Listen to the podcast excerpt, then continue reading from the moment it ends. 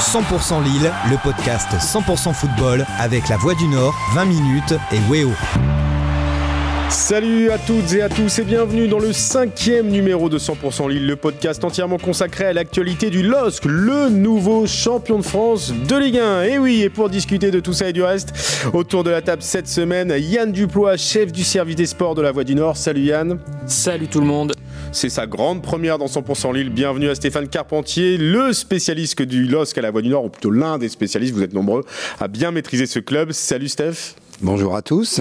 Et enfin, il est là, fidèle au poste et à ses schémas tactiques et à sa grande expérience du club nordiste, Christophe Kuchli de la Voix du Nord. Salut Christophe. Salut, salut. Et notre chef d'orchestre, François Launay, journaliste à 20 minutes. Bonjour à tous. Et pour commencer, j'ai envie de dire, on est les champions, on est les champions, on est, on est, on est les champions. Pour cette cinquième émission, évidemment, un seul sujet concentrera tous nos débats, le titre, le titre et encore le titre de champion de France pour parler évidemment de cet exploit du LOSC cette saison. Dans la première partie, on fera le bilan de cette incroyable épopée lilloise déjà entrée dans l'histoire. Dans notre deuxième thème, on reviendra sur la, ou plutôt les fêtes d'après-titre avec leurs joies, mais aussi évidemment leurs excès.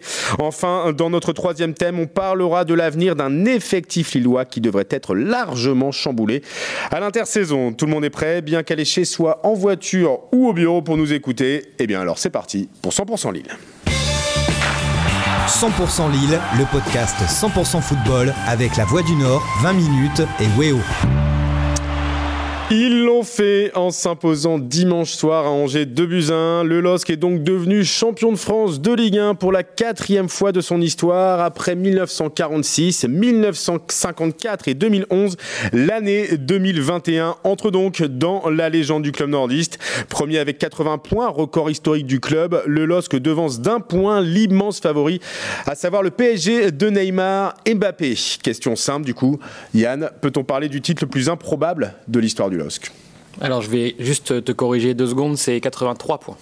83 points, j'ai dit quoi Au record, c'est pas 80, c'est 83. Tu as dit 80, oui, tout à fait. C'est pas très grave, François. Merci Yann, merci. 83 points évidemment, record historique du club. Le PSG deuxième avec 82 points, donc Lille qui devance le PSG d'un point, le grand PSG. Est-ce que c'est un exploit ce qu'a réalisé club Oui, c'est un exploit. Euh, devancer le PSG sur toute une saison, 38 journées et réussir même ne serait-ce que d'un petit point à être devant le PSG, c'est un exploit quand on voit l'effectif de Paris, les moyens qui, dont il dispose. Et au-delà de ça, le nombre de points euh, pris par le LOS, 83, c'est quand même un, un total euh, très très élevé. Euh, donc c'est un titre mérité et c'est un exploit en même temps, oui. C'était improbable de penser ça en début de saison, euh, Stéphane? Carrément, de toute façon, je pense que que ce soit les joueurs, le boss de l'époque, euh, Gérard Lopez, hein, même si je l'ai eu hier au téléphone et qu'il il dit j'étais sûr qu'on ferait une grande saison, après Ouais. il dit dans les trois premiers, et jamais il dit que... Oui, l'objectif, on le rappelle, c'était quand même la Ligue des Champions. Tout à fait. Donc c'était quand même un club qui visait Le les trois premières places. Donc un club qui vise les trois premières places, qui termine premier, c'est pas non plus l'affaire du siècle, on va dire. Mais quand on sait que dans le championnat de France, il y a le Paris Saint-Germain, évidemment, c'est un pur exploit. Christophe, tu partages ce- cette, cette opinion? Oui, bah, faut pas oublier que quasiment toutes les saisons précédentes, Paris terminait avec 90-95 points. J'ai regardé la saison où Lille termine deuxième avec Nicolas Pepe, etc. Après 20 matchs, Paris a 18 victoires, 2 nuls, 66 buts marqués, 11 encaissés. Donc c'est-à-dire qu'il y a aussi le côté, même en faisant une super saison, on peut ne pas avoir voix au chapitre et au bout de 10-15 journées être déjà totalement décroché. Donc non seulement il y a une porte qui s'est ouverte et Lille a réussi à tenir jusqu'au bout de la saison et c'est vrai que là-dessus il y a une vraie performance. Alors, on parle beaucoup de la défaillance du PSG. Des fois, ça fait même un peu oublier la performance du LOSC. Question simple est-ce que euh, Lille est un champion au rabais? Qui veut répondre à ça? Moi, je vais répondre. Euh, tout simplement, Lille n'est pas un champion au rabais parce que pour moi, le champion au rabais, ça n'existe pas. Sur un long marathon comme euh, un championnat de football, on ne peut pas dire que celui qui arrive en tête est un petit champion parce que ça se mérite. 38 journées, c'est hyper long, c'est quasiment une, une année complète de travail. Euh, dire d'un champion qui c'est un champion au rabais, c'est. C'est presque lui cracher au visage, quoi, franchement. Puis, euh, Ah oui, à ce point-là, craché au visage, Non, carrément. mais Lille, après, il faut regarder les chiffres. Lille a perdu 3 matchs sur raison. 38, quoi. Ouais. Je pense que ça, ça résume un peu. Après, on peut être d'accord ou non sur le jeu développé par Lille, qui n'a pas toujours été flamboyant. Une équipe qui a parfois été euh, bousculée lors de ces matchs, qui à domicile m'a parfois proposé euh, des matchs carrément ennuyeux, hein, Mhm. mais a, pas, a, a toujours réussi à, à s'arracher pour, pour gagner des points. Et à l'arrivée, il n'y a que 3 défaites.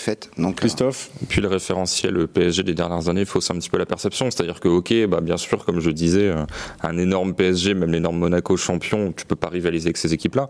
Mais si tu prends il y a 10, 15, 20 ans, ce total de points, tu es quasiment champion chaque année. Tu as beaucoup plus, enfin, beaucoup plus, as plus de points que quand Lille était champion il y a 10 ans. Donc euh, là-dessus, si tu rajoutes en plus le fait que Lille soit en tête quasiment toute la saison, c'est-à-dire toujours dans les trois premiers, je- tu sais, t'as- tu peux même pas dire oui, il y a eu l'effondrement de telle ou telle équipe. C'est-à-dire que Lille était en tête euh, il y a 10 journées, Lille était quasiment en tête il y a 20 journées. Enfin voilà, il y a une vraie continuité. Lille a été en tête sur la moitié du championnat, 20 sur fois. 19, ouais, 19 ou 20 fois. Donc, bon. C'est assez impressionnant. Paris a peut-être pas fait le boulot euh, qu'on attendait de lui, mais Lille a fait mieux son boulot que ce qu'on attendait, donc on peut pas leur, euh, leur reprocher ça. Alors, je vais changer un peu le sens de ma question, pas pour euh, dénigrer le titre du LOS, mais si il n'est pas un champion au rabais, est-ce que Lille fait un beau champion? Oui, mais oui. Dans le style un- de jeu, hein, là, pour le coup, pas en- Mais il fait un beau champion. euh, alors c'est vrai que depuis qu'ils sont en tête, euh, en fait l'inconvénient depuis qu'ils sont en tête, c'est qu'ils doivent défendre un avantage. Donc forcément ils par tous les moyens pour le défendre. Parfois Ouais. c'est pas très beau, mais l'objectif c'est de garder cet avantage. Mais avant qu'ils passent devant, c'était quand même une équipe qui pratiquait un jeu euh, assez léché.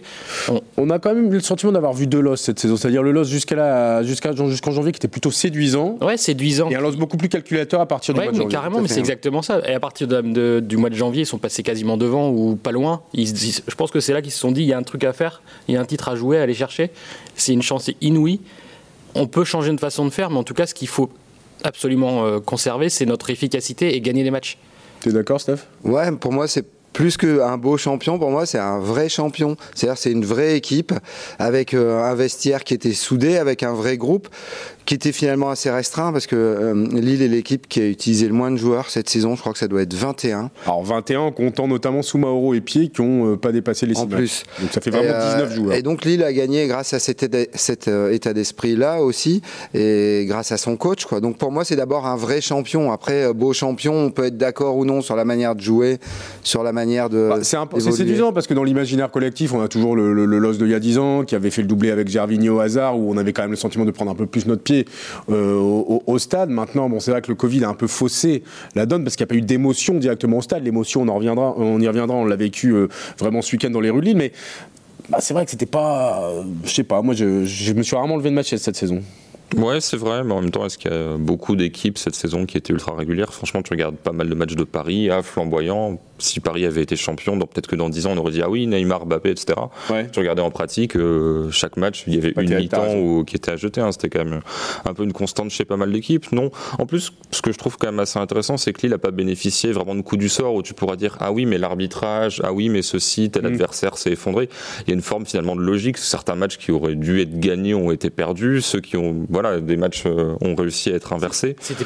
Pardon. Ouais. Non, non, non, vas-y. Non, non, Vas-y, mais disons, tu pourras pas dire ah oui, mince, ça s'est joué sur euh, telle décision d'arbitrage, tel moment. C'est les tournants, c'est genre des buts de Borak Yilmaz qui inverse la donne face à Lyon, etc. C'est vraiment le sportif qui, euh, qui te fait gagner. On peut avoir un petit débat sur le, le côté le plus beau champion peut-être dans le jeu pratiqué. C'est vrai que Monaco a fait une partie de saison euh, plus flamboyante, plus Ouais. jolie à regarder. Mais, mais Lille, en tout cas, c'est le champion dans la tête. Quoi. Clairement, au niveau mental, ils étaient imbattables cette saison. Alors, depuis que le Qatar a racheté le PSG euh, il y a 10 ans, euh, en 2011, trois titres seulement lui ont échappé. Euh, Montpellier 2012, Monaco 2017 et donc Lille 2021. Alors, des trois, des trois clubs qui ont réussi à, à briser l'hégémonie parisienne, qui a, réalisé, qui a réalisé, selon vous, le plus gros exploit?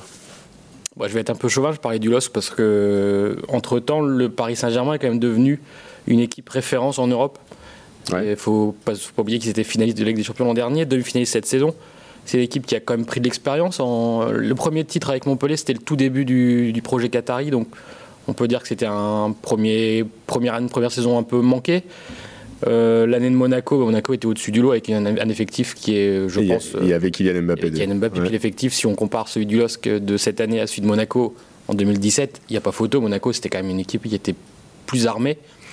Euh, donc Lille, euh, cette saison, a fait un vrai exploit contre une équipe qui est devenue en plus un- une référence européenne. La comparaison est peut-être plus valable avec- plutôt qu'avec le Monaco 2017, tu disais Yann. Le Montpellier de 2012, euh, Steph, tu es assez d'accord? C'est le même type de surprise? Ah, Montpellier 2012, c'était encore plus surprenant. hein. Ouais. d'après Ouais. mon souvenir. Après, ça remonte, mais c'était plus surprenant. Là, je rappelle, Lille visait quand même les trois premières Ouais, places. C'est vrai. Alors, c'est- Lille, Faut c'est pas vrai. que l'oublier. T'as raison euh, de, de préciser que Lille visait le podium. On, on l'a dit en début d'émission parce qu'on a le sentiment quand on écoute un peu la, la- la presse parisienne que Lille a battu. Ah bah, qui débarque, qui débarque de nulle part. hein, Qatari et- Il débarque pas de la planète Mars non plus. hein. 147 millions d'euros, c'est le budget du LOSC, un quatrième budget de Ligue 1, donc c'est pas non plus David contre Goliath, faut un peu remettre. Il y a quand même énormément de joueurs au LOSC cette année qui ont, qui ont peu joué, notamment en deuxième partie de saison, Ouais. Et qui auraient joué, qui auraient été titulaires dans quasiment la plupart des, des équipes de la première moitié du, du classement. Donc euh, il y, a, il y a quand même une force de frappe à Lille. Oui, et d'ailleurs, une force de frappe qui va servir pour renflouer les caisses, on en parlera tout à l'heure. sur ouais. le podium, c'est pas une surprise. Après, un podium, c'est trois places, 1, 2, 3. Euh, Ah, oui. Franchement, personne n'imaginait le LOSC au premier, sur la première place, à plus haute. Personne n'imaginait quelqu'un à la place du PSG. C'est pas se un exploit d'être sur le podium pour le, pour le LOSC, c'est un exploit d'être tout en haut. Ça, c'est évident. Et Ouais, t'as- moins dépendu de. Bah voilà, il y avait Giroud, il y avait Belanda. Enfin, en gros, t'avais deux trois joueurs à Montpellier qui vraiment t'ont tiré toute la saison. Là, il y a vraiment un collectif à Lille et enfin, tu peux, tu peux même facilement refaire la saison en disant ah mais si on perd tel joueur à tel moment, il y a le champion quand même parce que là t'as perdu Bourak pendant plusieurs mois. Il y a Jonathan Ouais, David qui a mis trois mois à marquer un but. Il n'y a pas eu, j'ai envie de dire, une constante sur le meilleur joueur, se- comme s'il s'était passé le relais. Ça on a eu un Yazidze, on a eu Bamba, après on a, on a eu Jonathan David qui au mois de janvier, février, quand l'équipe était un peu moins bien, leur a permis de gagner des matchs à l'arrache, et puis ensuite on a eu Bourak, et puis après il y a eu les constants, mais ceux qui sont qui sont pas décisifs sur un La match, défense. parce que voilà la défense, et puis un, un gars comme Benjamin André par exemple qui a été primordial. C'est quoi pour vous le tournoi? Est-ce que pour vous il y a un tournant euh, de, de- de la saison lilloise, le, le- le match qui, les, qui les dirige vers le titre? Alors tout le monde s'accorde à dire que c'est le, match à Lyon. euh, Pour moi, c'est la victoire à Paris qui Toi, change. c'est la victoire à Paris? Ah ouais, c'est si- ce jour-là, euh, si Lille perd, on, on parle plus du titre. Ouais, c'est vrai. C'est fini. Mais on en parle plus. moi perso, je pense que le tournant c'est Lyon. C'est le but de, de Yilmaz juste avant la mi-temps qui change tout. Après, dans le sprint final, Ouais. oui. Au moment où si tu fais un 200 mètres et que tu sors du virage, c'est là. Tu, c'est le match que tu gagnes et, et qui te propulse, qui te propulse en tête sur la fin. Yann, tu vois un autre moment clé? Ouais, dans le sprint final, c'est clair que Lyon, c'est le match référence qui les lance complètement vers, la- vers le titre. bah, C'est là où on se dit c'est, c'est- ils vont le faire. On rappelle qu'ils sont menés 2-0. À ce moment-là, ils sont quatrième au classement. C'est incroyable comme ça peut vite changer. Mais moi, je vais voir un peu plus loin encore. Pour moi, le, le tournant, ou le moment en tout cas où je me suis dit, et je pense que les joueurs, les joueurs et le staff se sont dit aussi, on peut aller chercher le titre, c'est la victoire à Montpellier, où ils gagnent 3-2 sur- au bout d'un superbe match, franchement, un, un des plus beaux matchs de la saison. Et cette Ouais. victoire-là, ils sont allés la chercher. Juste avant la Et trêve. je sais pas si vous vous souvenez de la joie du staff à la fin du match. Ouais. Euh, c'était pas arrivé depuis le début de saison. On aurait cru que c'était une finale et qu'ils l'avaient remporté. Quoi. Je pense que ce jour-là, ils se sont dit tiens, on est venu, on est venu gagner un match euh, au forceps. Il y a un truc qui s'est passé on et on sent qu'il y a quelque chose qui est, qui est arrivé ce jour-là à Montpellier. Et là où ils se sont dit tiens, on, on peut gagner tous les matchs. Quoi. Avec notamment un arrêt, là, un des nombreux arrêts miraculeux de, de Mike Ouais, En, en- en toute fin de match. Christophe, toi, tu, comme- où, où tu cibles un peu le, je sais pas, le, le moment où on se dit c'est possible, quoi? Alors le moment où on se dit c'est possible, pour moi, c'est l'enchaînement euh, qu'évoquait Yann, c'est-à-dire à la fois ne pas perdre contre Paris alors que tu n'arrives quasiment pas à sortir de ton camp, Ouais. et réussir à battre Montpellier alors que Montpellier peut, doit égaliser à la dernière seconde euh, sans Maignan. Après oui, si tu, vraiment tu parles du principe euh, jouer entre 1, 3, 4, c'est... euh, c'est vrai qu'en fait Stéphane a raison et j'avais un peu oublié ce match-là. C'est sûr que si tu perds contre Paris, la question se pose pas. Mais c'est vrai que contre Lyon, enfin, je reste persuadé. Alors après, personne pourra me donner tort raison parce que c'est un scénario parallèle fiction. Mais je pense que si tu perds contre Lyon, tu peux très bien finir quatrième. Quoi. Ouais, c'est Il y a vrai. vraiment une énorme bascule parce que derrière, ça a quasiment pas lâché de points chez les rivaux. Quoi. peut s'effondrer sur un match. Et d'où l'importance du coup franc de Yilmaz juste avant la mi-temps, parce qu'on parle beaucoup du troisième but qui donne la victoire. Non, le tournant, c'est le but de Yilmaz juste avant la mi-temps. Tu rentres au vestiaire, t'as qu'un but de retard. Alors que t'étais mais à la rue, à la rue, complet.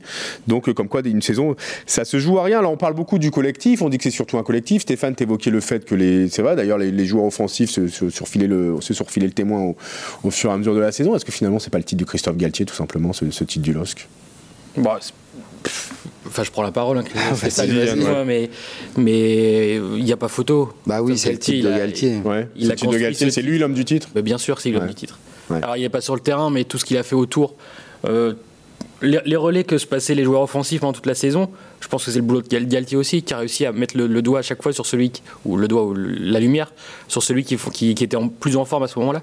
C'est pas seulement le joueur qui s'est qui s'est révélé, c'est aussi le, le coach qui a fait en sorte que ce joueur se révèle. Et puis surtout, il a su faire en sorte que les joueurs dans son groupe, même les bons joueurs, acceptent de se retrouver sur le banc parce que le coach estimait qu'ils n'étaient pas au niveau à ce moment-là. Et il y a faire plein. Et ça, par exemple, je suis pas sûr que dans une équipe comme Paris, euh, ça Ouais. passe. Quoi. Ouais, y a- t'as raison, Renato Sanchez, euh, il y a Ou à Paris, euh, l'entraîneur, euh, il est, c'est, Hein pas lui le boss. À Lille, Galtier, c'était le boss. Il est charismatique et il arrivait à, à tirer tout le monde derrière son groupe parce que tout le monde était à égalité. Si t'es pas bon, tu joues pas. Ouais. Si t'es bon, tu Bon, joues. il y avait quand même une équipe type assez. euh, Oui. assez- euh, il a souvent aligné, aligné les mêmes quand même. hein, on l'a dit, il a, il a joué. Bah, pendant toute 19 la première partie de saison, il y a vraiment eu une équipe Coupe d'Europe, une équipe Ligue 1. Après, euh, bah, forcément, une fois qu'ils ont été éliminés de, de la Coupe d'Europe, c'est un peu redistribué les cartes au niveau. et on a vu une équipe qui était souvent la même, mais euh, Ouais, euh, Yann On parle d'une équipe type, mais ce qui est quand même marquant dans le dernier match à Angers, c'est qu'il change complètement ses deux joueurs de couloir. L'équipe type, c'est Bamba, Bamba, et Ikoné, Ikoné, ouais. on va dire, sur les Mhm. côtés. Là, il met quand même Il Yazic. un peu en Ouais, dedans sur- ces derniers temps. Ouais, mais- surtout sur un- Bamba hein, qui sur un sortait match- pas de l'équipe et qui, euh, qui là, le- il sort Bamba sur le, le match pour le titre. Sur un match Seul pour, joueur de le champ à titre. avoir joué les 38 matchs hein, moi. Ouais, sur un match pour le titre, il sort quand même les deux joueurs de côté. Ouais, c'est vrai. Met Sanchez et Yazice, c'est quand même un truc. Enfin, je pense qu'il y a peu de coachs qui l'auraient tenté sur un match aussi décisif. Yazice avait pu être titulaire depuis euh, quasiment euh, trois mois, deux Ouais. mois. C'est hein. Plus la titularisation d'Yazice qui était surprenante, plus que celle de Renato Sanchez qu'il avait déjà utilisé et dont on connaît le, la force, c'est-à-dire la percussion, comme on a vu d'ailleurs sur le but de David qui, euh, qui, qui lance le- l'île parfaitement vers, vers le titre. Alors, on parle beaucoup de Christophe Galtier, euh, mais il y a un homme dont on parle pas beaucoup et pour cause il est plus là, mais lui aussi il a une grosse part, euh, Christophe, Luis Campos. Oui, évidemment. Et il- il a- son apport est immense dans ce titre. Oui, parce que soit il est allé chercher les mecs lui-même, soit on l'a plus ou moins conseillé, et c'est lui qui a négocié les venus. Donc dans tous les cas, euh, bah, je crois que si je dis pas de bêtises, c'est Maignan le plus ancien de l'équipe, et ça. globalement toute l'équipe, euh, voilà, il n'y a pas de. après il y a Soumaoro qui a joué un petit peu formé au club, mais sinon c'est lui qui a fait venir directement ou indirectement tout le monde, quoi. Donc, Franchement, il va chercher Botman, personne ne le connaît. Selic, en D2 turc, personne ne le connaissait. Yilmaz, le Paris, à, à 35 ans, au moment où il faut euh, Même, euh, même Fonte. Hein. Fonte, c'était aussi Fonte, un pari. sortait du, euh, du championnat de Chine. Ouais, c'est vrai. Et, euh, il était, euh, comme le, rappelait euh, Gérard Lopez hier, il était dans les, sur les radars d'aucun club. hein. C'est vrai que Campos était déjà l'artisan du titre de Monaco en 2017. L'histoire se répète, puisqu'il n'était plus à Monaco quand Monaco était champion. Il n'est plus au LOS quand Lille, quand Lille est champion, mais son apport dans ce titre est évidemment gigantesque, puisque c'est lui qui est allé chercher les joueurs. Il les proposé à Galtier qui tranchait au, au final, mais quand même Campos, euh, gros boulot quoi. Et ce qui est intéressant, c'est qu'en plus, il a réussi à vraiment être bon sur pas mal de profils. C'est-à-dire que quelqu'un comme Botman, par exemple, ressortait quand même au niveau statistique. Ouais. Si tu regardais les duels aériens gagnés, etc., lui qui bosse pas mal avec les data, les logiciels, assez facilement, tu tombais sur un profil comme ça. Par contre, aller chercher le bon mec de 35 ans qui a l'expérience, etc., il y a à la fois la question du niveau, mais il y a aussi celle du caractère, etc. Et là, c'est un truc qui est plus difficile à cerner que juste le bon joueur, le gars qui va réussir à rendre tout le monde bon. Parce que Milmaz, je pense qu'il a aussi sa part dans la bonne saison de Yazice et dans celle de Selic. Yann Si je me trompe pas, le seul joueur qui n'est pas sorti de, du chapeau de Campos, en dehors de Maignan qui était là avant lui, c'est Benjamin André. Ouais. Benjamin André, c'est le seul joueur qui était vraiment désiré complètement par euh, Christophe Galtier. Christophe Galtier, qui avait fait le forcing pour qu'il vienne. Donc c'est Campos. Au choix aussi de Galtier. parce Campos à André- 95%, mais André, euh, c'est pas mal quand même. Alors tout ça, on l'a beaucoup critiqué, euh, voilà, par rapport à, bah, ces, à ces investissements, à ces- enfin, les, montages un peu troubles qu'il y avait autour des, du budget lillois. Mais est-ce que ce titre aussi valide finalement la stratégie le- et la, de, de- de Gérard Lopez, euh, même s'il est pareil, il est plus là, mais euh, Ah, Ça valide la stratégie sportive. bah ouais. Maintenant, euh, on verra si ça valide euh, une stratégie économique et ce qui se passera dans le club euh, lors, des mois à suivre. Mais c'est évident qu'au niveau sportif, c'est une vraie réussite. Euh, Il y a des joueurs qu'on qu'on connaissait peu ou pas du tout euh, en France, comme Bourra qui, explose au, grand jour. Bah, Lille l'a fait. Lille a ramené un joueur comme ça. C'est la victoire du risque à court terme, Christophe? Bah, le problème, c'est que si tu refais euh, la chose un peu différemment et que sur la première saison, euh, t'as pas les buts de Bissouma face à Toulouse, des Ouais. choses comme ça, tu descends et ça peut faire une Bordeaux, voire une Bordeaux aggravée où tu sais pas l'avenir du club. Même là, si, si le club est repris en janvier, c'est aussi parce que la situation sportive permet au fonds d'investissement qui rachète la dette, etc., de potentiellement faire une bascule euh, financière à moyen terme. Parce que là, faut quand même pas se leurrer que le propriétaire est là pour faire de l'argent. Mm. C'est-à-dire que lui a intérêt à ce que l'équipe gagne, etc. Il n'est pas là pour l'amour du maillot. Mais oui, s'il perd de l'argent, c'est plus un fonds d'investissement, c'est euh, voilà, c'est un amoureux, qui a envie de dépenser son argent. C'est un amoureux du jeu. Donc euh, Un passionné. après c'est toujours pareil, c'est-à-dire que les stratégies risquées, euh, il y en a des bonnes, il y en a des mauvaises, et euh, si le Non, risque mais- est bien calculé, c'est sûr que c'est. euh, T'as raison, ça tient à rien. On voit Bissouma. S'il n'y a pas le but de Bissouma, ça peut tourner au scénario catastrophe il y a trois ans. À l'inverse, on voit l'exemple aujourd'hui de Bordeaux, qui a aussi euh, été racheté par des fonds d'investissement. C'est quand même une autre histoire euh, au- aujourd'hui pour, Ouais, bah, pour ces c'est- clubs-là. Lille a pris le, le bon chemin au bon moment, mais, sur, mais en même temps, tu l'as dit. euh, Après, t'es pas obligé d'offrir, euh, je sais pas, 3 ans à Paul Bess et 4 ans à Koscielny. C'est pas Ouais. pour leur mettre des balles gratuites, hein, mais il y a dessus, il y a forcément des profils que tu cibles. Et là-dessus, on en revient à Campos. C'est-à-dire que si Voilà. tu cibles des jeunes et des mecs d'expérience, bah, faut pas se tromper sur ces, sur ces profils-là, quoi. Sinon, tu te les traînes derrière. La chance de Lopez, c'est aussi d'avoir eu Luis Campos et, et Christophe Galtier, mais savoir bien s'entourer est aussi, euh, est aussi une force. Alors, on a parlé du LOSC. hein. Un, dernier mot sur finalement ce qui fait la, réussite de cette équipe, c'est sa défense. hein. 23 buts encaissés, meilleure défense de Ligue 1, troisième meilleure défense des, des 20 dernières années après.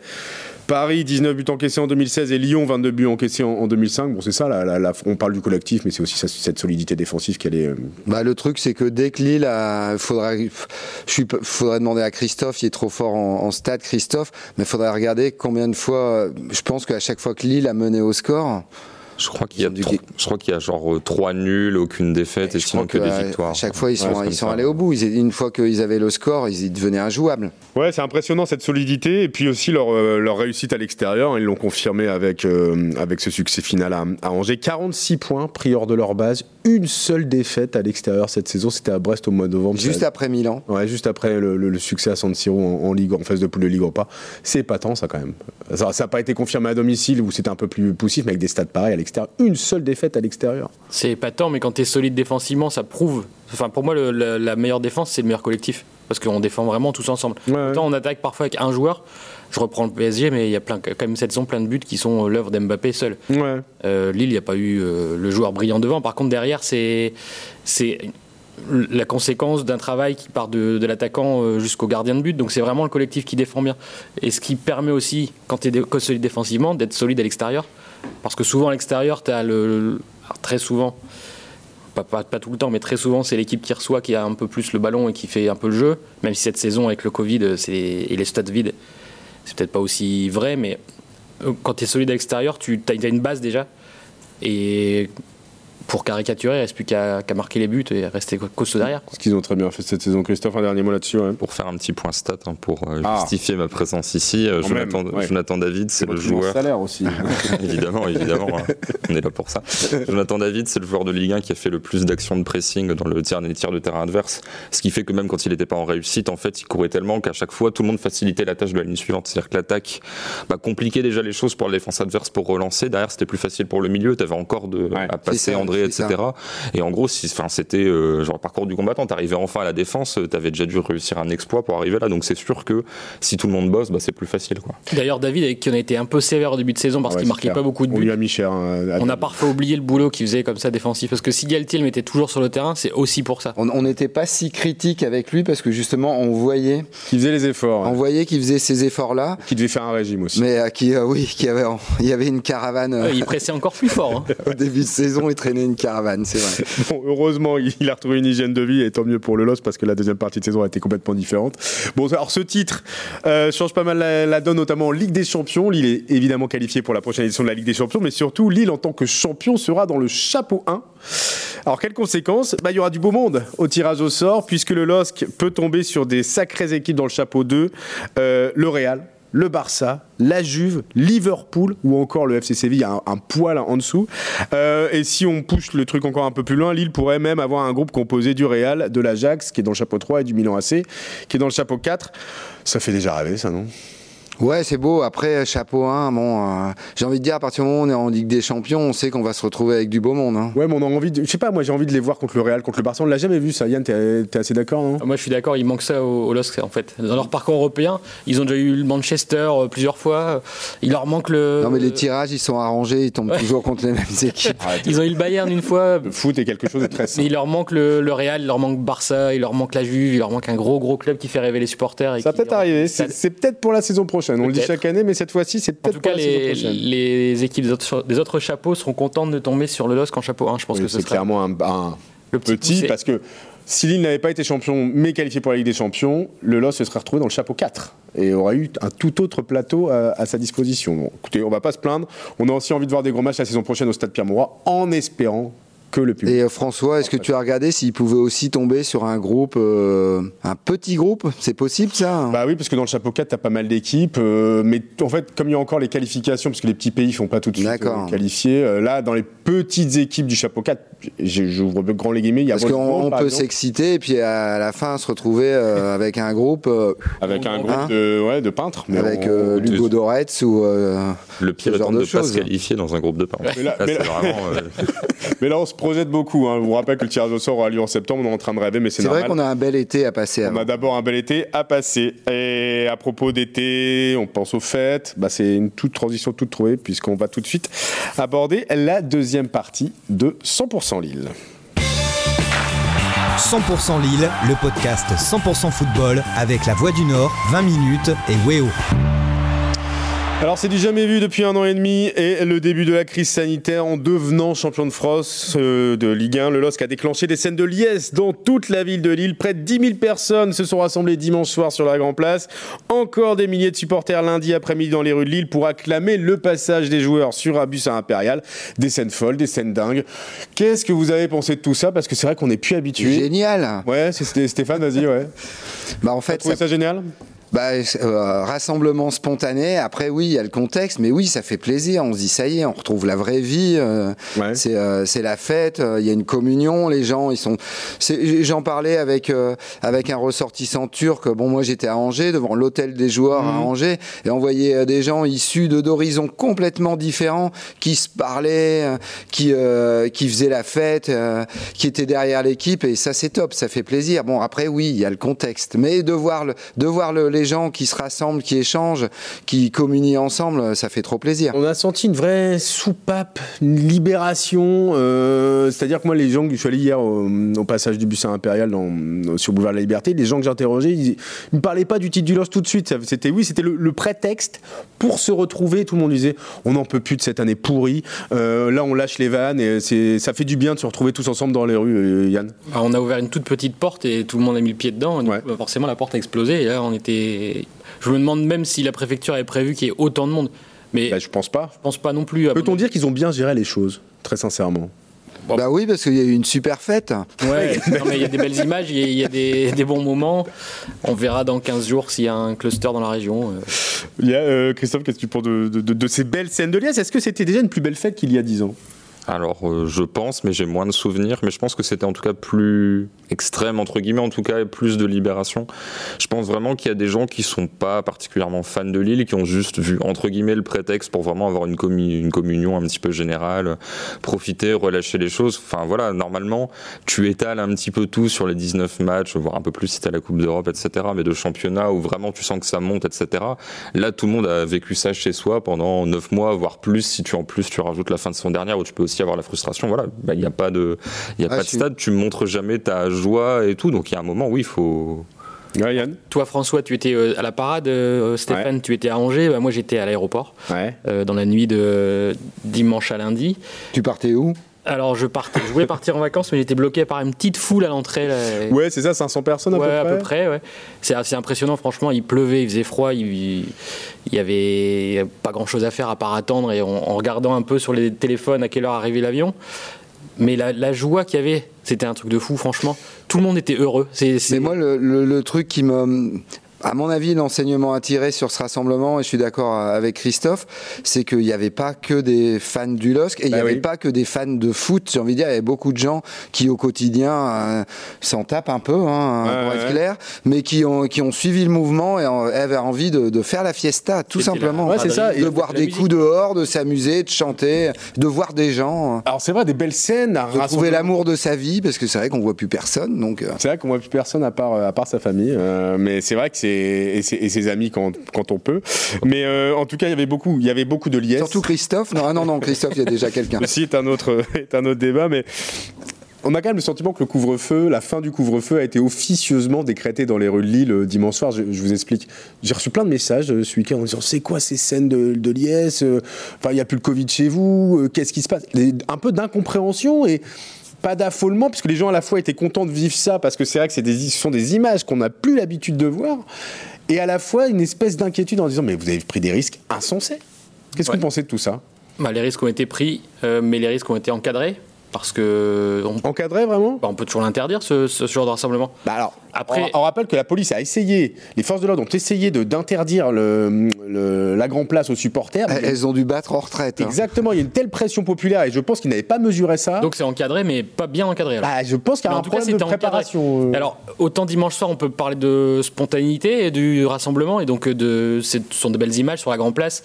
Et là, en l'occurrence, les policiers avaient tenté de la bloquer au départ. Mhm. Autant lundi après-midi, tout était organisé par la ville, par la préfecture. Donc là, dans, ce- dans ce cadre-là, euh, les risques sont pris par les gens, mais aussi ils ont été pris par les autorités. Après, honnêtement, moi, je vois, on était, on est rentré du match euh, vachement tard. On Ouais. est parti du stade à Raymond Coppa, il devait être une heure et demie, deux heures moins le quart. Les, les Lillois étaient encore. Il y avait avaient- la fête à Angers, les engins sont sortis pour. euh, Il n'y avait pas la fête à Angers, mais il y avait quand même, euh, il y avait quand même, il y avait déjà, il y avait toute la, la communauté turque euh, qui était là, plus Ouais. des supporters lillois qui étaient là. Ouais. Donc il y avait quand même un peu de monde. Et euh, quand on est arrivé à l'hôtel, euh, il y avait BFM, les scènes de liesse et tout, et on, on est tous restés un peu scotchés. Même le réceptionniste euh, euh, est bloqué devant la ça. situation. Ce hein. sont des scènes qu'on ne voit plus en France depuis un an et demi, le début de la crise sanitaire, d'où l'étonnement général et elle a un peu la, la stupéfaction. Alors là, c'est le sommet à Lille parce qu'il y avait beaucoup de personnes dans les rues et partout, mais euh, ça n'est pas arrivé qu'à Lille. À Lorient, les, les, les joueurs ont été accueillis à l'aéroport. par- T'as vu 10 000 Mais le- le personnes. couvre-feu était euh, levé aussi à Lorient, visiblement.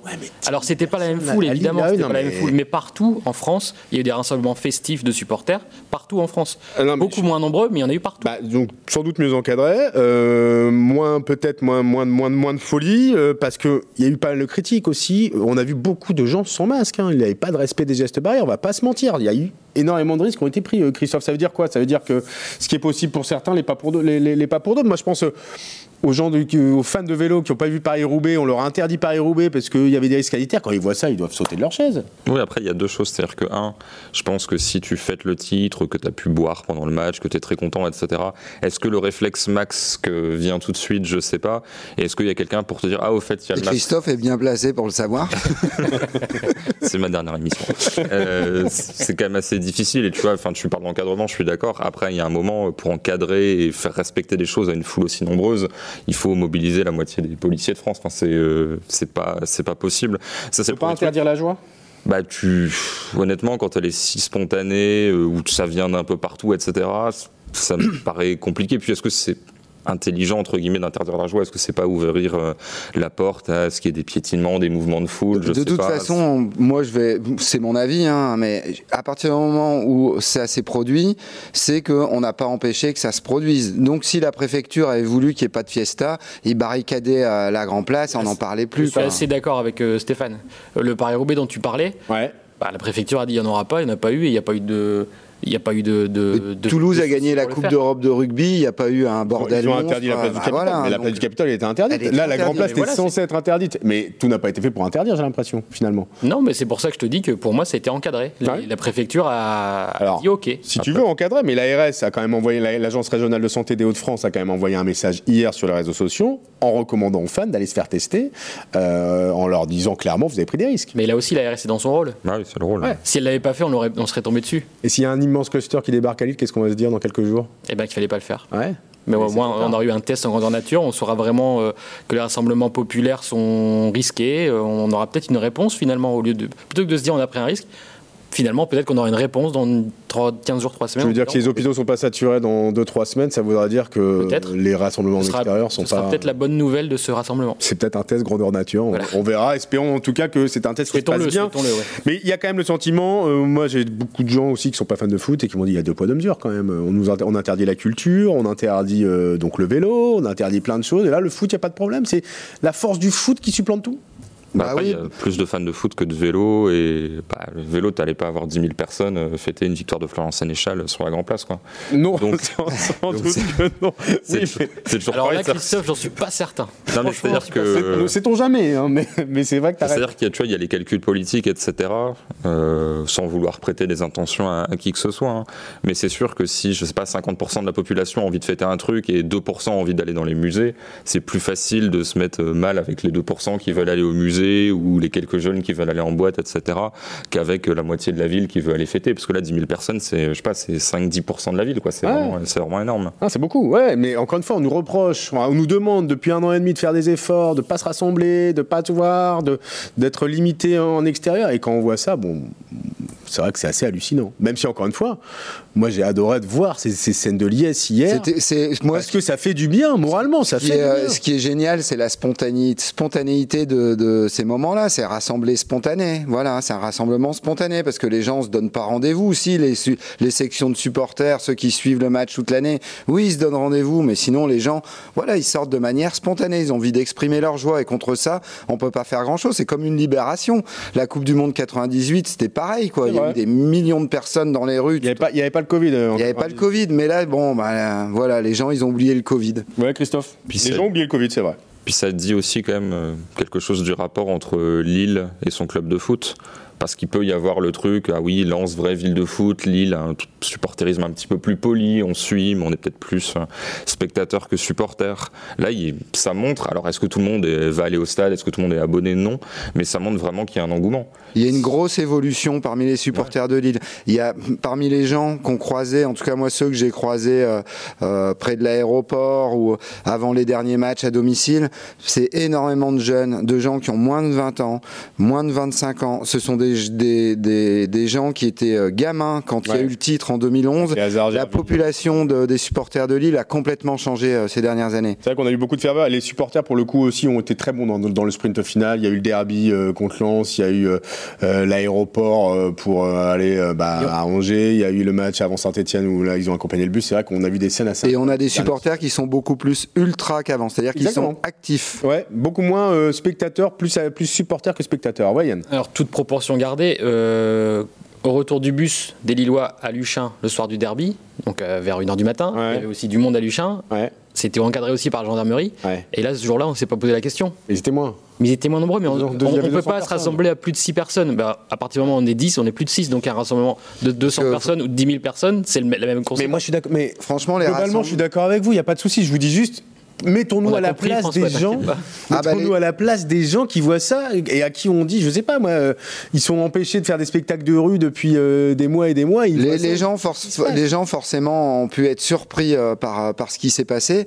Après, euh, si, euh, si on voulait que ça se passe pas, ben, il fallait prendre des mesures en amont. Et pour moi, elles n'ont pas été prises. hein. Ouais, allez, une dernière- Ces gens-là, soyez optimistes. Si on a vu ça, c'est que c'est bientôt la possibilité pour eux aussi de le faire. Espérons. Espérons-le, mais en tout cas, peut-être que c'est un bon signe. Peut-être que dans quelques semaines, on dira ça y est, on peut y aller. peut-être un échauffement surtout avant l'Euro et euh, les matchs de l'équipe de France, surtout si la France euh, va loin dans, dans la compétition. On verra. En tout cas, ce qui est sûr, c'est une fête dont on s'en souviendra pendant très longtemps, des images qui font du bien et qui peuvent aussi inquiéter, mais qui euh, globalement bah, donnent l'impression en effet que la situation évolue. Espérons qu'elle continue d'évoluer correctement dans, dans les semaines qui viennent. Ça voudra dire que c'est bon signe. On passe tout de suite au troisième et dernier thème de 100% Lille. 100% Lille, le podcast 100% football avec la Voix du Nord, 20 minutes et Weo. C'est un beau roman, c'est une belle histoire, mais il est temps de se dire adieu, lié à vie ou même tatoué à vie, comme le dit Christophe Galtier, par ce titre de champion de France acquis à la surprise générale. L'effectif du LOSC pourrait bien être démantelé dans les jours et les semaines qui viennent. Euh, envie d'ailleurs ou nécessité économique, de nombreux joueurs nordistes vont quitter la région dans les prochains mois. Ça a déjà commencé ce mardi avec Mike Maignan, le gardien lillois, qui s'apprête à s'engager dans les prochaines heures avec l'AC Milan, deuxième de Serie A. Euh, alors, qu'est-ce que vous pensez qu'on va assister clairement à une grande braderie de Lille dans les, dans les jours et, les semaines qui viennent, euh, Christophe. Ça dépend ce que tu entends par braderie. Si euh, y a le côté on vend parce qu'il faut se débarrasser à petit prix, non. Maintenant, c'est- en fait, moi, ce que je pense l'avoir déjà dit ici, ma vraie interrogation, c'est est-ce que tu vends 5 joueurs et tu gardes ton effectif avec tous les retours de prêt? Parce qu'il y a un nombre de joueurs en prêt euh, voilà, assez colossal. Donc tu peux quand même t'appuyer sur des Gomez, sur des Onana qui vont revenir. Ou est-ce que tu en vends 15 et que tu en rachètes 6, 7 et que tu vas essayer de former, etc. En gros, est-ce que tu- voilà, tu veux juste faire des ventes l'ampleur de la braderie? Ou est-ce que tu vends énormément, énormément et t'essayes quand même de prendre des jeunes pour un peu faire le relais? Il y, a quand même des petits signaux. Je veux dire, Mike Maignan, hier, était sur le bus à Impérial. Le soir même, il a pris l'avion pour aller à Milan. Et aujourd'hui, il va déjà signer, sans doute, avec le club italien. Euh, alors. Ouais, mais Mike Maignan fait l'euro. en général, les joueurs qui font l'euro, ils aiment bien être, entre guillemets, euh, débarrassés de ce souci-là avant de partir. Euh, on, parle d'ailleurs. ce genre de compétition. Cette signature Milan AC, on parle d'ailleurs des liens entre, avec Elliott, hein, le fonds d'investissement propriétaire du Milan, du Milan AC, le fonds d'investissement qui a des créances au LOSC. Hein, c'est lui qui avait prêté l'argent à Gérard Lopez, c'est lui qui a négocier la vente avec euh, Melvin Partners. On sait que c'est lié tout ça? Est-ce qu'il commence à se rembourser un petit peu comme ça? C'est possible. Ça y ressemble. Hein. C'est possible.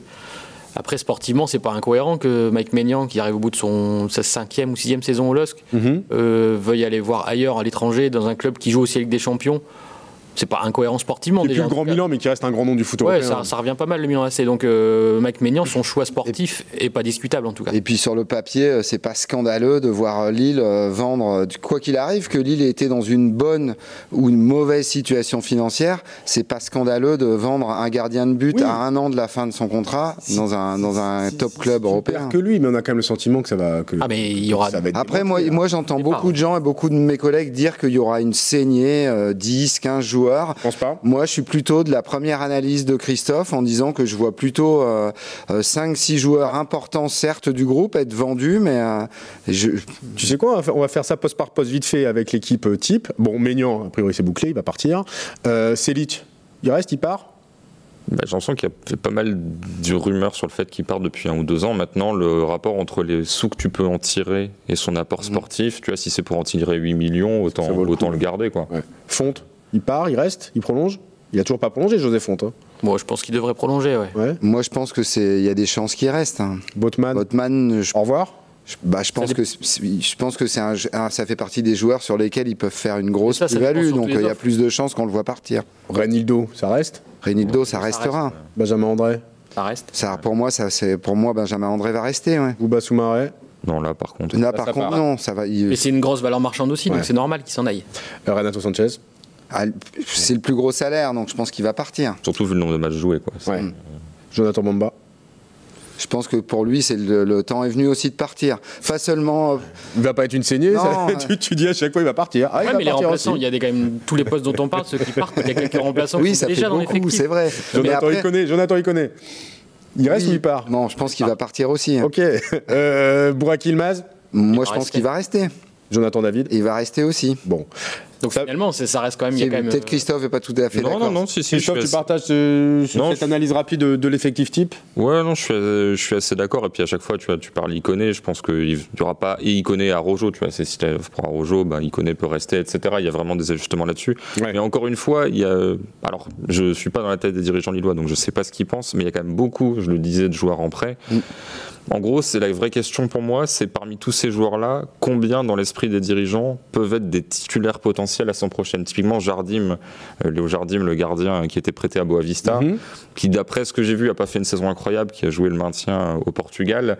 Est-ce que le club le considère comme étant un titulaire potentiel la saison prochaine? Si oui, bah, ça règle la question du gardien. Bon, dans tous les cas, Mignon est sur le départ. Mais en tout cas, tu n'as plus besoin d'investir sur ce poste-là. Donc c'est sûr que si tu estimes que Onana peut remplacer un sous-marin sans problème au milieu, bah hop, ça fait une vente plus facile à faire. Combien d'argent à trouver? On parle de 100 millions d'euros euh, pour, euh, pour, pour être dans les clous. Est-ce que c'est beaucoup moins, c'est beaucoup plus, c'est à peu près ça. Parce qu'on rappelle qu'il y a quand même la manne de la Ligue des Champions qui va leur faire du bien, 40 hein, millions d'euros assurés. Euh, parce qu'on dit, oui, ils doivent vendre parce qu'ils ont des problèmes d'argent. c'est quoi la réalité, Stéphane? Honnêtement, j'en sais rien. Je sais pas combien ils doivent. Qui le sait? Bah, euh, a priori, j'espère Olivier Létang. Ce qui est sûr, c'est qu'ils ont, ils ont investi 50 millions en janvier mm. pour finir la saison. Ouais. Je pense que là-dessus, ils ont envie assez vite de rentrer dans leurs frais. Mm. Après, derrière, euh, enfin, tu vois, c'est. Bah, c'est 50, problème... 50 millions que tu as investis, tu les as déjà retrouvés avec la Ligue des Champions. Oui. Après, je pense que tu partais du principe que je partais du je pense qu'ils partaient du principe qu'ils les auraient. Tu aurais pu passer à côté. Ils étaient quatre. oui, mais, mais quand, ils, sont arrivés euh, au pouvoir entre guillemets, ils misaient déjà sur une qualification avec des champions. Donc les 50 millions, effectivement, je pense qu'ils se disaient on va se les rembourser euh, par les transferts et pas par la Ligue des Champions. Et justement, cette qualification en Ligue des Champions, ça suffit pas pour garder ses meilleurs éléments, pour convaincre euh, des, des- des joueurs comme Botman Moi, je pense que la réflexion, elle se fait pas seulement par rapport à Lille, mais par rapport au contexte général du, du, du foot. On- Ouais. Je pense qu'on verra pas un mercato comme on a vu des mercatos de folie ces dernières années. Il y a beaucoup de clubs qui sont en difficulté financière. Il y a, je pense que le, le- au niveau des salaires, euh, certains top joueurs vont pas forcément retrouver ce qu'ils auraient pu espérer il y a un an ou il y a deux ans. Donc, je pense aussi qu'il y a d'excellents joueurs qui sont à Lille, qui peut-être il y a un an ou deux, auraient pu trouver nettement mieux ailleurs, mais là, ne sont pas du tout sûrs, certains, de retrouver ça. Et là, comme en plus Lille va jouer la Ligue des Champions, ils ont aussi un, un aspect sportif qui peut aussi peser dans la balance. Moi, je pense qu'il faut Ça ouais. analyser ça dans sa globalité. hein. T'as raison, parce qu'en effet, ça ne sera pas le, les- c'est fini les folies financières avec la crise économique et, et les droits télé. En tout cas provisoirement. Et c'est sûr que Lille peut faire le calcul de se dire ah, un joueur euh, qu'on vendrait 20 millions cet été, si ça se trouve même après une saison médiocre, on pourrait le vendre 30-35 la saison prochaine. Parce que là, il faut regarder les, sommes au mercato de janvier, parce que quand le club est repris, on se dit ah tiens, est-ce qu'il y aura déjà des ventes pour potentiellement rentrer dans les frais? Les transferts les plus chers à l'étranger, c'est genre Sébastien Allard à l'Ajax pour 25-26 millions, Benrama à West Ham. Enfin voilà, c'est des sommes qui sont quand même sans comparaison avec ce qu'on pouvait avoir à l'époque. Il n'y a plus le marché chinois qui à l'époque pouvait mettre des sommes folles. Maintenant, ils ont un peu fermé les robinets.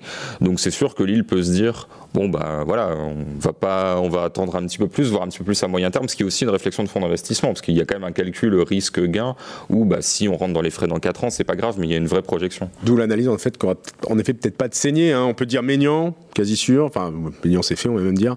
Botman, ça semble euh, possible. Soumaré, Renato Sanchez, pour des questions salariales aussi. Et Bamba ou Iconé.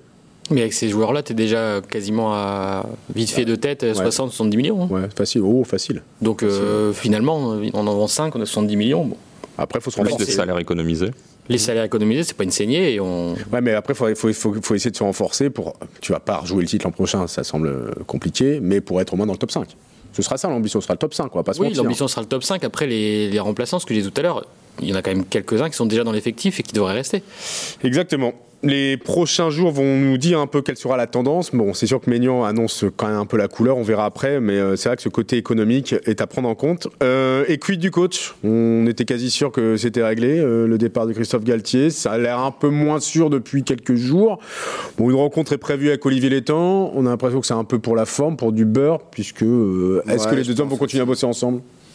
Non, pour moi, en fait, euh, quand Christophe Galtier ne ne baratine pas quand il nous dit qu'il est en pleine réflexion, mais je pense qu'il est d'abord il est d'abord en pleine réflexion pour savoir où il va aller. C'est pas s'il va quitter le LOSC, le- dans son Voilà. esprit, il quitte le LOSC. Mm. Bah, vous êtes d'accord euh, Il pourra jamais faire mieux que ce qu'il a fait de toute façon. Est-ce que vous partagez Est-ce que vous voyez Galtier rester encore Non, euh, alors que, Très sincèrement. que, que qu'Olivier Létang et Galtier se rencontrent, c'est normal puisqu'il reste un an de contrat, donc Ouais. ils sont obligés de parler des détails euh, Ouais. s'il y a départ ou s'il veut rester. Euh, je l'imagine pas rester parce qu'effectivement il peut pas faire mieux. Après, le marché euh, dont parlait Stéphane tout à l'heure des joueurs, euh, du côté entraîneur, sera pareil. Euh, Peut-être qu'il n'y aura pas de clubs qui pourront venir chercher. Il y a un an de contrat, il faut forcément le racheter. C'est pas une puis- somme énorme pour, une somme énorme pour un, un club, mais il- les y, a un dont on club, parle. il y a un club dont on parle depuis plus de six mois où on se dit il va aller là et moi je reste persuadé qu'il va aller là, il va aller à Lyon. Tu crois? Mais Lyon n'a pas la Ligue des Mais Champions. Lyon n'a pas la Ligue des Champions, ouais. Même si Lyon n'a pas la Ligue des Champions. En fait, la, la fin des championnats, des différents championnats, A un peu ruiné peut les plans la- ouais. Ouais, parce qu'on parlait de Lyon qui n'a ouais. pas la Ligue des Champions, on parlait de Naples qui n'a pas la Ligue des Champions. Exactement. Nice, pour moi, c'est un projet à plus long terme. Je sais, alors à part le. Vous le voyez côté- aller tout construire à Nice bah, le- Avec le- l'argent d'Ineos Déjà, le côté financier, il est important. On peut pas. Ça on me semble risqué, moi. euh. Est-ce qu'il y a une si grosse différence entre le projet niçois et le projet lillois euh, au moment où il arrive? Alors c'est pas forcément du trading, c'est-à-dire qu'eux ont des fonds propres, un milliardaire à la tête. Maintenant, tu as des jeunes, tu peux. Pour moi, il y a une grosse différence, c'est qu'à l'époque où Christophe Galtier arrive à Lille, il est libre. Il a pas coaché depuis euh, un an et demi. Et il a Lille pas- est il a- 17e. mais il a besoin de se relancer. Mais est-ce qu'il a pas envie Alors que là, il arrive avec le statut de champion de France, il va à Nice. bah, forcément, tout le monde va se dire, bah, il, il baisse Il régresse, exactement. Ouais, ouais. Mais est-ce qu'il progresse en allant à Lyon? Parce que pour moi, en fait, je suis Christophe Galtier. Soit je veux progresser, soit je veux relancer un truc où on peut dire j'ai ma patte sur, euh, sur Ouais. le résultat. C'est-à-dire que j'ai peur qu'à Lyon, en fait, il fasse 2 troisième et on se dise oui, bah, Bruno Genesio faisait 2 troisième aussi. Enfin voilà, quel est finalement l'apport? Mais, la vraie question, c'est est-ce qu'un Galtier sans Luis Campos, ça peut marcher? Parce Alors que c'est Campos quand même qui l'a. Enfin, ils ont bossé à deux sur, sur, sur, sur l'effectif lillois. Est-ce que ça peut marcher sans le, le- le Bah. travail de supervision et la patte de Luis Campos? Je, je n'enlève rien à ses qualités de manager. Non, bien sûr, Enfin, mais justement, pas à sa la matière disposition. première. ouais. Dans un club comme Lyon, je pense que ça peut marcher parce qu'il n'y a pas Campos à Lyon, mais Lyon sort des jeunes. Euh, ils ont quand même une puissance financière pour attirer mais des tu dis joueurs. sort des jeunes, mais Galtier, est-ce qu'il a lancé des jeunes cette saison-là Pas du tout. Presque, il y avait des jeunes à lancer? Hein C'est ça. Parce qu'il y avait beaucoup de jeunes à lancer. Il a, il a fait avec le- l'effectif dont, dont il Ça fait disposait. trois ans que le centre de formation. Ouais. euh, Bah oui. C'est ça le. le- Donc ça veut dire rien. repartir dans un projet où la formation est au cœur Mais du truc On, oublie un peu ça, on, on souligne le travail de Campos et évidemment il est à souligner, mais par contre derrière euh, il est plus là, il n'y a plus le trading et derrière le centre de formation, bah, ça fait trois ans qu'il a abandonné. Mm. Donc il risque d'avoir un creux au niveau des joueurs sortis du centre de formation. On verra. En tout cas, le... son départ semble plus que probable. On sera sans doute fixé cette semaine. Après, euh, personnellement, j'espère qu'on se trompe hein, et qu'il restera parce que je trouve que c'est un. Ah, les supporters l'espèrent aussi. Hein. Euh, C'est un- l'artisan du titre, on l'a dit tout à l'heure. Euh, Mais bon, l'histoire semble écrite. Après, évidemment que là, les planètes, elles étaient alignées. hein. Il y avait un effectif. euh, Ah, puis t'es champion. Top. Avec le LOS, tu seras plus jamais. Enfin, Bon, ça se trouve, ils vont faire un deuxième titre d'affilée, mais ici, tout, toujours à la table, on est conscient que c'est peut-être un one shot et que tant mieux, ils ont saisi la bonne occasion au bon moment et ils n'auront jamais, ils n'auront rien à regretter parce qu'ils sont allés au bout de leur rêve, quoi. Mais aujourd'hui, euh, ils sont arrivés au bout. En plus, dans une époque, enfin, dans, un- dans- dans une situation où Lille doit faire des économies. Ouais, ils feront pas mieux l'année prochaine, enfin je pense pas. Si, font, franchement, s'ils refont podium l'année prochaine, c'est déjà une belle performance. Exactement. Alors d'ailleurs, qui pour le LOS la saison prochaine? La semaine dernière, on avait beaucoup parlé de Laurent Blanc. On pensait toujours que c'est le grand favori à la succession de Christophe Galtier? franchement, j'en sais rien. j'en sais rien, mais euh, d'après ce que j'ai su, le- les dirigeants n'ont eu aucun contact direct, en tout cas, avec lui. Ils attendent de voir comment euh, Galtier va se positionner, peut-être. Mais euh, bon, Blanc, on l'a dit la semaine dernière, a le profil pour plein de raisons. Euh, on verra s'il accepte. La, la donnée, elle est juste financière, sans doute. hein. Enfin, juste. Disons que Important, mais- il y a sans doute pas eu de contact, mais on sait qu'il n'y a pas. Il faut pas Besoin grand chose pour qu'il y ait avoir. un contact. Ouais, un entre SMS, ça et peut suffire, hein. Ouais, voilà, un Donc, texto, c'est Laurent, es-tu mais- dispo Ouais, Rendez-vous au golf de Brigode à 14h. Non, mais c'est ça, il n'y a pas besoin d'intermédiaire. donc c'est avec un petit smiley et c'est parti. euh. Après, oui, ça aurait de la gueule, Laurent Blanc à Lille, hein, avec, euh, avec un staff qui connaît. euh, qui connaît parfaitement le club Connaît la et- boutique. Et, et- et la région. Mais de toute façon, tout ça va se décompter dans les prochains, dans les prochains jours. La première étape, ce sera l'avenir de Christophe Galtier. La deuxième étape, ce sera son successeur s'il décide de partir. Et ça tombe bien, puisqu'on en parlera la semaine prochaine dans 100% Lille, en espérant que la situation ait évolué d'ici là. Merci en tout cas, messieurs, pour ce cinquième numéro entièrement consacré à ce titre incroyable de champion de France. Et voilà. hein, On va aller dormir maintenant. Ouais, maintenant on va aller se reposer un peu. Malgré la fin de saison, beaucoup de choses vont quand même se passer dans les prochains jours. Donc on se reverra la semaine prochaine, mardi prochain, pour un nouvel épisode de 100% Lille, le podcast consacré à l'actualité du LOSC, champion de France 2021. Excellente semaine à tous et à très vite. 100% Lille, le podcast 100% football avec la Voix du Nord, 20 minutes et Weo.